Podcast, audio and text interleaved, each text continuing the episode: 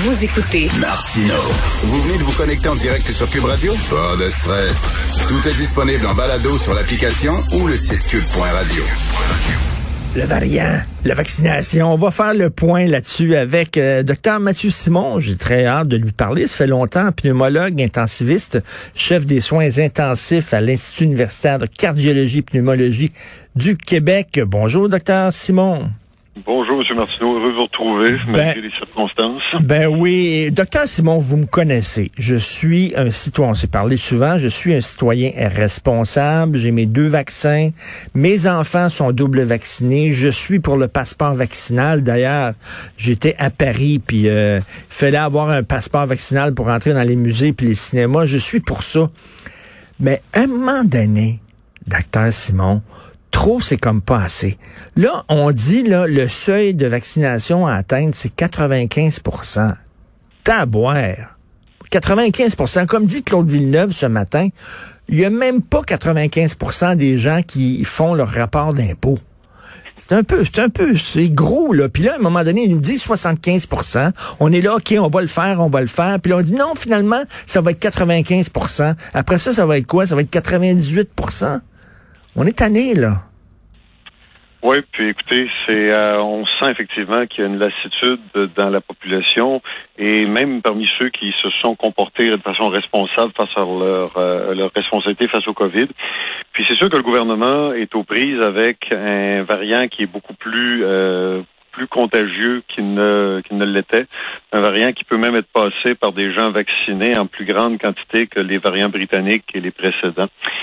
Euh, Monsieur Martineau, on, ces mesures-là existent pour protéger la liberté de certains individus qui n'ont pas, tout compris ou qui n'ont pas fait leur source de renseignement aux bons endroits et qui refusent encore, à hauteur de 20% de se faire vacciner. Un virus respiratoire hautement contagieux, la seule façon qui arrête de se propager puis qui ne fait plus que des événements très sporadiques là, de, d'hospitalisation, c'est quand tout le monde dans la société ou presque est immunisé. Puis il y a deux façons d'immuniser quelqu'un on le vaccine ou on fait la maladie. Puis très clairement, le rapport de, dangerosité entre les deux, c'est de se faire vacciner. Euh, peu importe ce que le beau-frère ou Facebook en dit. Mais là, quand ils disent 95% moi j'ai l'impression, je cours un marathon, là, puis là, il me reste un kilomètre. Tout le monde crie, ah ouais, Richard, il reste un kilomètre. Puis là, j'ai la langue à terre, je cours, je suis comme un cochon. Puis là, ils viennent de me dire, ah finalement, écoute, ils ont reculé le fil d'arrivée. Le fil d'arrivée, finalement, va être rien dans, dans 10 kilomètres. Là, je dis, veux-tu rire de moi?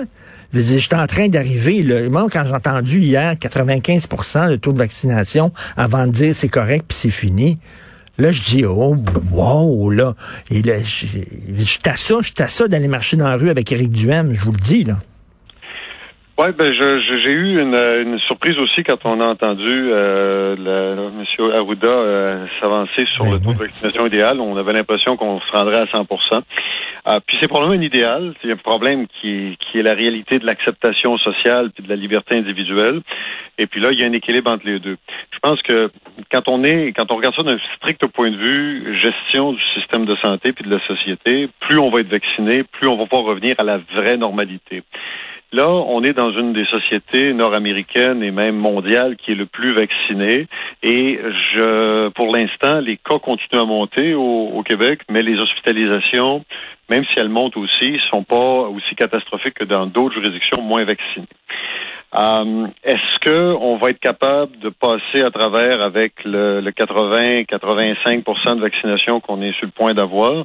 Je pense que oui, mais ça va quand même se faire. Je vous écoutais tantôt, il va falloir apprendre à vivre avec, c'est vrai, mais avec un vaccin, un virus qui touche des personnes plus jeunes, puis peut-être des enfants cette fois-ci, qu'est-ce que c'est qui est acceptable socialement comme hospitalisation, retard dans les autres? Parce que l'autre chose, c'est que pendant qu'un patient COVID non vacciné ou non vaccinable se retrouve à l'hôpital ou aux soins intensifs, ben c'est un citoyen qui s'est double vacciné, qui a fait attention, qui va attendre des semaines, des mois de plus pour ses pontages, sa hanche, son ça, ça je, suis, tout à fait d'accord. difficile à tenir. Je suis tout à fait d'accord qu'il faut pas engorger le système de santé, ne serait-ce que par respect des travailleurs de la santé. Je parlais d'avoir la langue à terre.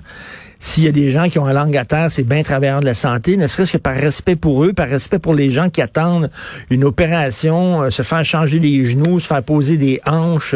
Ça n'a pas de sens que ces gens-là euh, attendre parce qu'il y a des gens qui ont été responsables. Cela dit, je regarde, docteur Simon, tous les jours, le nombre de cas, parce que c'est pas vraiment le nombre de cas qui est important, c'est le nombre de décès puis le nombre d'hospitalisations. C'est pas énorme, là. On, D'un côté, on nous dit le variant, le variant Delta, le variant Delta, mais je regarde, il n'y a pas beaucoup d'hospitalisations puis de décès, là. Non, ça tient, ça tient très bien la route. Puis je vous garantis, le système euh, de santé au Québec, ah, on a, j'avais une réunion ce matin juste avant de vous parler, puis on est en train d'anticiper tout ça.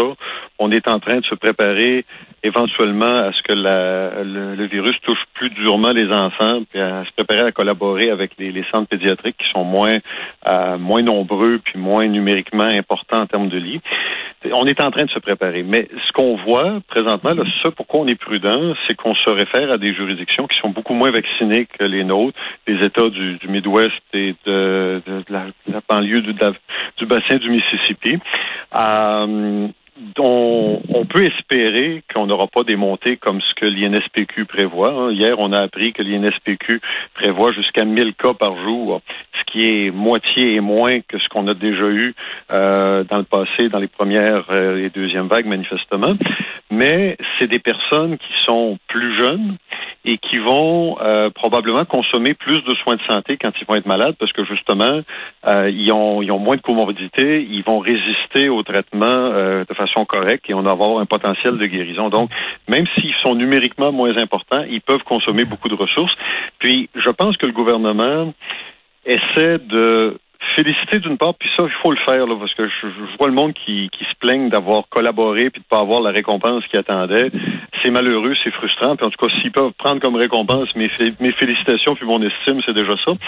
Mais en même temps, le gouvernement peut pas se dire, hey, je m'en vais, j'enlève les masques, j'enlève. Non, je comprends, je comprends, mais il faut pas qu'il nous fasse trop peur non plus. Là. On, est, on est des adultes, puis parlez-nous, puis dites-nous les vraies choses. Les, les, les, les Québécois sont pas fous. Ils voient le nombre d'hospitalisations, ils les voient le nombre de décès, et c'est pas élevé. Donc, arrêtez de nous faire peur. Écoutez, au début de la pandémie, les, décès euh, liés à la COVID représentaient 30% des décès en général au Québec. Et là, ça a baissé. Quoi, les décès euh, liés à la COVID, ça représente quoi? un nombre pas si important que ça du nombre de décès euh, chaque jour ou chaque semaine au Québec. Donc, c'est correct de dire soyons prudents, mais en même temps, faut pas non plus crier au loup puis dire que le feu est pogné là. À fait. Mais vous savez, entre le discours du mois de juillet du président Biden qui disait qu'il avait à peu près vaincu la COVID et le 1er août, donc c'est écoulé un mois, euh, il y a eu une augmentation de 200% des cas et des décès aux États-Unis. Les États-Unis sont moins bien vaccinés que nous autres, sont plus libéraux sur, dans plusieurs États du moins, sur les mesures sanitaires, quoique là, ils ont serré la vis à certains endroits. Puis qu'est-ce que vous voulez? Les, les, les, dirigeants qui regardent ce qui se passe aux États-Unis peuvent pas crier victoire trop vite, même si on a quand même un, très beau succès de vaccination au Québec. Et encore hmm. une fois, j'en suis, j'en suis très heureux. Mais je pense que les gens doivent voir ça comme une période de prudence où le gouvernement va regarder. Pour l'instant, écoute, on a 400 cas par euh, par jour. Ça rentre pas tant que ça aux, dans les hôpitaux dans les soins intensifs. Euh, c'est la mortalité, comme vous l'avez dit, est, anecdotique. Ben oui. Puis tant mieux, puis ça va peut-être rester comme ça. Mais si on dirige en prévision du meilleur des scénarios, ben on se fait souvent rattraper par le destin par en arrière. Le variant Delta commence à peine à s'implanter au Québec. Il est sensible au vaccin que nous avons reçu et je pense qu'on va affronter euh, beaucoup mieux que la Louisiane le passage du Delta sur nous autres. Je pense que ce qui aurait peut-être dû être, dit, puis vous, vous avez raison, il faut parler de façon euh, pas trop paternalistique euh, aux mhm. gens, ceux qui ont pris les, déjà pris les bonnes décisions. Euh, il faut leur dire, ben, regardez, est-ce qu'on peut se donner une période d'observation, voir qu'est-ce qui va arriver vraiment quand le Delta va être plus implanté au Québec, quand on va avoir la rentrée scolaire qui, avec la rentrée scolaire, c'est tous ces enfants qui deviennent des vecteurs de, propagation chez les adultes qui sont pas toujours vaccinés, les enfants qui ont été plus touchés par la, quatrième vague qui ne l'ont été pendant les trois premières. Donc je pense que c'est juste raisonnable. Ça aurait peut-être dû être expliqué comme ça, de se dire, écoutez, là, on on met pas tout sur hold puis on revient pas en arrière, mais on se donne juste un moment pour voir si les erreurs Et ce qui s'est passé aux États-Unis, puis dans d'autres juridictions en Europe, euh, on a réussi, nous, à les mitiger avec l'excellente réponse de, la très grande majorité de la population. Parce que ben, c'est ça, parce que je comprends qu'il faut être prudent, je vous suis là-dessus, mais en même temps, euh, si on est toujours collé au plafond en disant c'est épouvantable, puis tout ça, puis le, le, variant, puis, puis les gens regardent les chiffres, puis ils disent, ben, je m'excuse, mais c'est pas si grave que ça. Il y a vraiment une fatigue, là, et euh, il faut un plan de sortie euh, docteur Simon, euh, euh, ça va être à, partir de combien de cas ça va être acceptable, on va dire OK, on peut enlever les masques, puis tout ça, on va vivre avec, parce que docteur Simon, il va falloir vivre avec la COVID. Elle va être là. Moi, en fin de compte, M. Martineau, je suis heureux, c'est un grand mot, là, mais je suis satisfait, disons, de voir que les cas montent et que les hospitalisations sont très en arrière oui. par rapport à ce qu'on a vu pendant la troisième vague. Ça, ce que ça veut dire, c'est que il y a probablement moyen dans la population qui reste, qui n'est pas vaccinée, qui est en général plus jeune et plus en santé, il y en a une partie qui vont réussir à acquérir l'immunité naturelle de masse sans s'être fait vacciner en faisant une maladie relativement peu sévère. Ces gens-là prennent un risque pour leur santé puis pour la collectivité parce qu'ils ont plus de chances de faire un COVID sévère en le contractant naturellement qu'en se le faisant inoculer euh, lors d'une vaccination contrôlée.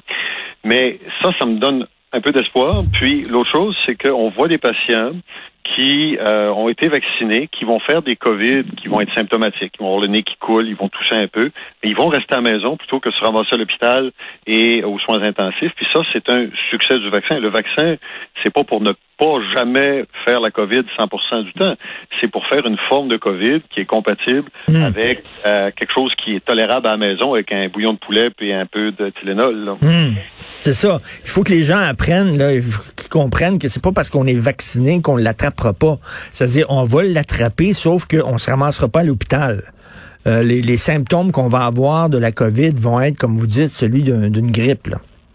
En fait, donc, l'objectif de la vaccination, c'est de permettre aux plus malades de passer à travers le COVID sans se ramasser à l'hôpital et de permettre au reste de la société de pouvoir aller manger au restaurant, aller au cinéma, aller dans une galerie d'art sans avoir peur de contaminer l'autre et de se contaminer soi-même.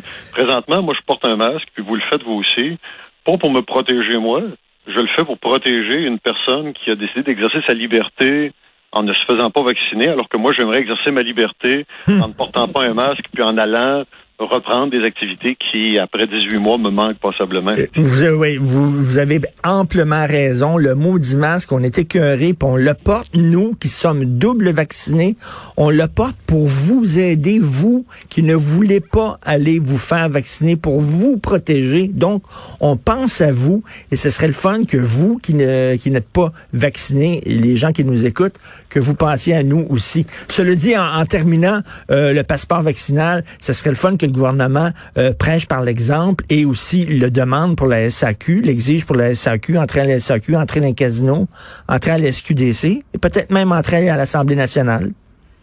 Vous savez, il faudrait que ce soit d'autres mondes que le gouvernement qui fasse toujours ce travail-là. Moi, euh, c'est quelque chose dont on avait discuté lors de la discussion antérieure. Moi, je suis impressionné défavorablement par le peu d'acteurs sociaux, autres que le gouvernement, puis quelques docteurs virologues et autres choses qui se sont prononcés. Les, où sont les, les doyens, de, les recteurs d'université, où sont les propriétaires d'entreprises, où hmm. sont les leaders d'ordre professionnel et de syndicats qui pourraient se joindre au discours de la raison qui est, regardez là, on tient à vous autres, on tient à notre société, on tient un retour à l'école, pas de masse pour les petits, puis en présentiel pour les plus vieux. Euh, pourquoi il n'y a pas un incitatif autre que toujours le gouvernement qui, malheureusement, effectivement, euh, faute d'appui plus large, est obligé de ressortir souvent le discours de la peur, qui, comme vous le dites, finit par s'user un peu, là, euh, surtout chez les gens qui on se dit, écoute, j'ai tout fait ça pour plus avoir peur. On me fait encore peur pour convaincre des personnes chez qui la peur, malheureusement, euh, a pas beaucoup de prise. Et l'obligation de vaccination pour les travailleurs de la santé, vous en pensez quoi? Bon, écoutez, d'abord, 90% des travailleurs de la santé sont vaccinés, alors ça ça nous dérange pas trop. Euh, personnellement, je pense que c'est encore une affaire d'ordre professionnel, puis de conscience professionnelle. Euh, tu ne veux pas, comme travailleur de la santé, être un vecteur de plus de maladies, quelles qu'elles soient, pour le patient que tu vas traiter. Si bien que sur un plan strictement médical puis professionnel, je suis très en faveur de la vaccination obligatoire, mais je me questionne sur le fait que si on rend la, vaccination obligatoire pour les travailleurs de la santé, pourquoi elle ne l'est pas pour l'éducatrice en garderie, pour le professeur, pour le, policier, pour le pompier, pour enfin tous ces gens qui vont intervenir auprès d'un public plus ou moins vacciné. Chez les, les, professeurs, c'est évident qu'ils vont intervenir chez des enfants de moins de 12 ans qui seront pas vaccinés, eux autres, parce qu'ils ne sont pas encore éligibles. Donc, pourquoi mettre ça juste sur les travailleurs de la santé et pas plutôt faire un, effort plus collectif? Puis là, vous comprendrez que rendre mmh. obligatoire la vaccination pour tout le monde, c'est une étape qu'on veut pas franchir. Moi, je pense que la seule le seul rempart contre l'obligation puis la loi, c'est la conscience citoyenne. Puis là, la conscience citoyenne, il faudrait qu'elle soit aidée par d'autres choses qu'un gouvernement qui commence à manquer d'arguments parce qu'il les a toutes donnés, puis il a toutes donné des bons arguments. Et je serais très heureux de voir des acteurs dire, ben écoutez, ce qu'Arruda, ce que Legault euh, disent, ça, ça, ça a beaucoup de sens. Ce que Dubé affirme, ça a du sens. On va embarquer, nous autres, comme fédération de je sais pas trop hmm. quoi, ou comme regroupement de je sais pas trop qui. Là. ça, ça, manque, ça. Ça manque beaucoup. Mais le message est lancé. Merci beaucoup, docteur Mathieu Simon. Merci, on se reparlera bientôt. Merci. Merci, M. Martineau. Bonne journée. Bonne journée.